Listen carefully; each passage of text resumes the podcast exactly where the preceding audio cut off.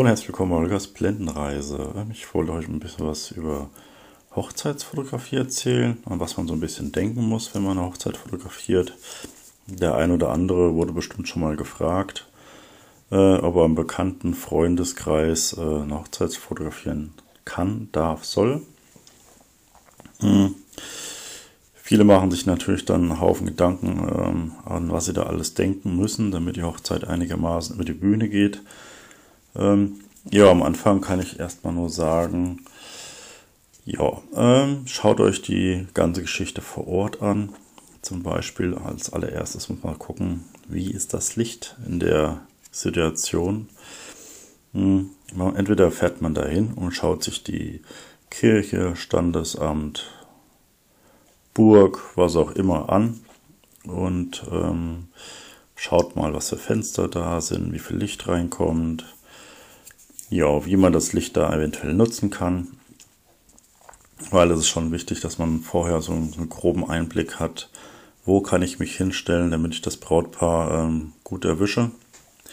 Das ist zum Beispiel schon mal zu beachten, dass man da schaut, ähm, ja, dass man irgendwie gutes Licht abbekommt, weil meistens ist in solchen, je nachdem, wo ihr fotografiert, es gibt Standesämter, also die sind ein bisschen neuer, die äh, sind relativ hell auch und es gibt Standesämter, ja, das sind alte Ratshäuser, wie gesagt, Burgen oder auch generell ältere Gebäude und die können dann schon ziemlich äh, düster sein. Was ich euch nicht so empfehlen kann, ist, ähm, da kommen wir auch schon gleich so ein bisschen zu dem Equipment. Was meistens nicht sehr gut ankommt, ist, wenn man während der Hochzeit blitzt. Das können die Leute meistens nicht so gut ab. Und es stört auch einfach äh, die Zeremonie. Das ähm, mögen die meisten nicht so gerne. Was man auch beachten muss, ist, ähm, dass man sich in Absprachen hält mit ähm, ja, dem Trauredner zum Beispiel. Ja, wenn der sagt, das und das äh, oder da und da darf fotografiert werden, dann sollte man das auch möglichst machen. Sonst ähm, verärgert man den guten Mann oder die gute Frau und äh, das muss ja nicht sein. Also, aber manchmal sind auch Absprachen, äh, können auch in die Hose gehen. Ich habe das letztes Jahr zum Beispiel gehabt, da war eine Hochzeit gewesen. Es wurde alles mit dem ähm, Fahrer abgesprochen. Äh, Bilder durften gemacht werden während der Trauung. Dann war der Fahrer krank und es kam eine Ersatzfahrerin. Fahrerin, ja. Ähm, ja, und die hat dann klipp und klar gesagt, wie sie stören meine äh, Traurede. Also halten sich im Zaum mit ihrer Fotografiererei.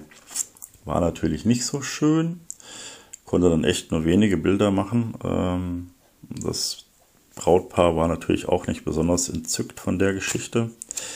Aber sowas kann natürlich einfach passieren. Ne? Da muss man äh, mit rechnen, dass man ja, muss man halt schauen, dass man danach viele schöne Bilder macht, eventuell.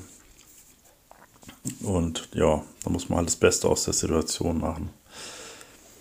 Hm, was auch immer wichtig ist, wenn ein Videofilmer vor Ort ist, ähm, da kann man teilweise auch ganz gut mit dem zusammenarbeiten, weil der braucht ja teilweise auch ähm, für seinen Film gewisse Einstellungen und äh, Posen und was nicht alles. Und da kann man so ein bisschen auch äh, eventuell mitfotografieren. Das kann man so ein bisschen Hand in Hand äh, machen. Ist auch immer ganz gut. Hm, was wichtig ist beim Fotografieren, was, also was eigentlich immer gerne gesehen ist bei Hochzeiten, ist, ja, dass man zum Beispiel die Hände fotografiert, wie sie Händchen halten, äh, wie sie sich die Ringe übergeben. Natürlich der Kuss ist super wichtig. Ne? Dann oft schauen, dass man vielleicht auch die Blicke zum Partner erwischt. Jo, und auch ähm, natürlich wollen die meisten gerne haben, dass Mama, Papa, Tante, Onkel mit drauf sind. Dass man da auch ab und zu mal, also nicht nur das Brautpaar fotografiert, auch so ein bisschen drumherum. Das ist auch immer ganz wichtig. Und ähm, ja, was man auch bedenken muss, so ein Tag kann sehr lange werden. Und so eine Kamera kann auch relativ schwer werden auf Dauer. Also ich bin auf manchen Hochzeiten, wo ich fünf, sechs Stunden Dauerfeuer mache, also wo ich dann ständig fotografiere und nur zwischendurch mal was trinke vielleicht, also dann auch selten was esse. Und das muss man halt dann auch ähm, ja, mit einkalkulieren. Ich meine jetzt, wenn ihr das als Hobbyfotograf macht, der die Hochzeit für einen guten Freund fotografiert, dann wird es vielleicht nicht ganz so extrem sein. Aber da ich ja auch Geld für die Geschichte bekomme, muss ich da schon ein bisschen äh, länger aushalten und fotografieren. Mhm. Was ich äh, zur Kamera und Co. sagen kann, ja, ihr habt halt einfach nur die Kamera, die ihr habt. Wenn ihr eventuell ein paar Euro übrig habt, würde ich vielleicht sogar dazu raten, dass ihr so ein, so ein Reise-Zoom euch eventuell besorgt. Also nicht jeder kann sich ähm, Objektive leisten mit 2,8er Blende. Das ist halt manchmal so. Ne? Und als Hobbyfotograf, der vielleicht gerade einsteigt, könnt ihr euch das vielleicht eventuell so und so nicht leisten, weil ihr habt euch ja gerade erst die Kamera gekauft. Hm. Also mit so einem 18200 kann man schon mal äh, eine Hochzeit auch fotografieren. Das geht schon. Das habe ich am Anfang auch mal gemacht. Und das ging eigentlich auch ganz gut. Ähm, die Dinger sind natürlich nicht besonders lichtstark, ne? aber ähm, so als Allround-Objektiv, damit du alle Situationen einfangen kannst, ist es ganz gut. Wo ihr euch darauf einstellen müsst, ist, ähm, dass eventuell eure Kamera höhere ISO-Werte ähm, vertragen muss.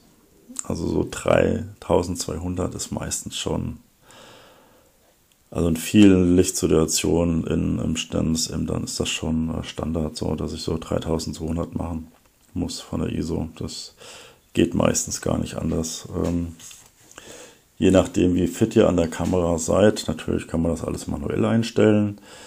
Ähm, den meisten ist das dann wahrscheinlich auch ein bisschen alles zu hektisch. Bilder machen und nach der Kamera gucken und so weiter. Man ist ja vielleicht eventuell auch relativ neu in der Geschichte. Und da kann man eigentlich auch ganz gut diese Halbautomatiken nehmen. Die nehmen einen dann so ein bisschen die Arbeit, also verschiedene Arbeiten ab. Ne? Dass man dann nur noch die Blende einstellt oder dass man nur noch die ISO-Werte einstellt und die Kamera macht dann den Rest. Das ähm, muss man dann halt mal schauen für sich selber, was am besten ist. Ja, was auch immer wichtig ist, äh, natürlich, wenn man Gruppenfotos macht, macht, macht ähm, paar mehr Bilder auf jeden Fall. Ähm, ich mache so und so immer ein bisschen mehr Bilder, damit ich auch äh, bisschen was zum Aussortieren und Gucken habe. Also ich bin da eigentlich relativ ähm, schießfreudig auf Hochzeiten. Hm. ich finde in dem Fall ist mehr mehr. Ne? Also ähm, es ist immer blöd, wenn man zu wenig Bilder gemacht hat und von den wenigen Bildern ist dann auch noch äh, was dabei, was unbrauchbar ist. Das ist dann meistens nicht so schön. Ich habe dann lieber immer ein äh, bisschen mehr Bilder, die ich dann äh, wo ich dann vielleicht eher einige Bilder nicht nehme, aber wenigstens habe ich die Bilder und ähm, kann mir dann aussuchen, welche Bilder ich dem Brautpaar gebe und welche nicht. Jo, das wären erstmal so grob äh, ein paar Tipps.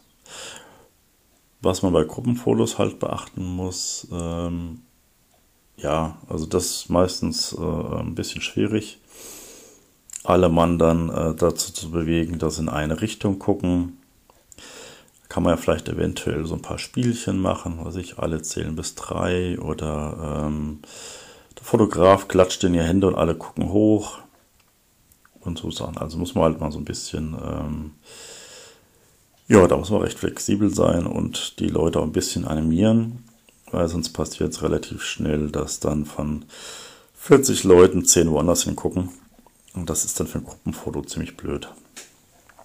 Da muss man dann halt ähm, schauen, dass man da so ein bisschen mit der Gruppe spielt. Ne? Ja, ansonsten, ähm, was es noch? Ja, ich mache ja auch oft dann Bilder ähm, während der Feier und so weiter. Und da muss, da mache ich da eigentlich auch relativ viele Bilder man kriegt ja auch relativ schnell raus, ähm, welche Leute dem Brautpaar wichtig sind und welche nicht so. Also sieht man relativ schnell. Hm, von den Leuten, die äh, wichtig erscheinen, mache ich dann schon öfters mal Bilder oder ein bisschen mehr Bilder als von Leuten, die ja wo man eher nur kurz die Hand geschüttelt wird und ein kleiner Drücker und dann geht jeder seine Wege. Die Leute lasse ich dann eher weg. Da muss man halt so ein bisschen äh, so, ein, so ein Feingefühl für entwickeln, was ähm, das Brautpaar, in meinem Fall der Kunde, dann wünscht und was nicht. Ne?